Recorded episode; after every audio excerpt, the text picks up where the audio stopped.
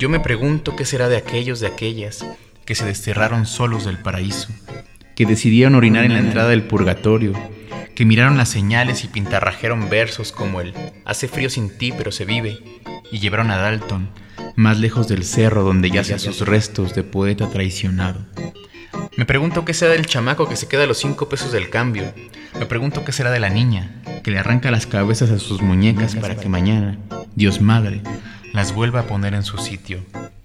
Me pregunto qué será del viejo más viejo del barrio, que cuenta los mejores cuentos, utilizando un lenguaje tan puro que va desde el escuchaste hasta el escribiste y se rehúsa al puedo escribir los versos más tristes esta noche. Yo me pregunto qué será de los perros, que tienen más rabia que nosotros, por haberse comido los restos de nuestros sueños más pueriles, esos sueños que eran los más fecundos de todos, nuestros sueños óvulos, nuestros sueños espermas, que se quedaron a medias, embarrados en una toalla sanitaria o en un Kleenex, donde también se pudo escribir este poema.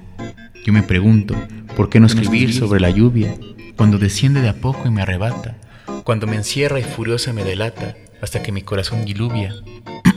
no, no puedo. La poesía será un cuchillo sin filo. Está prohibido retractarse. Los mejores versos ya se los llevaron. Las mejores líneas han sido escritas desde otras verdades. Todo está dicho desde la boca del saciado. Nada está dicho desde la boca del obrero y que cada quien y que cada quien se salve como pueda.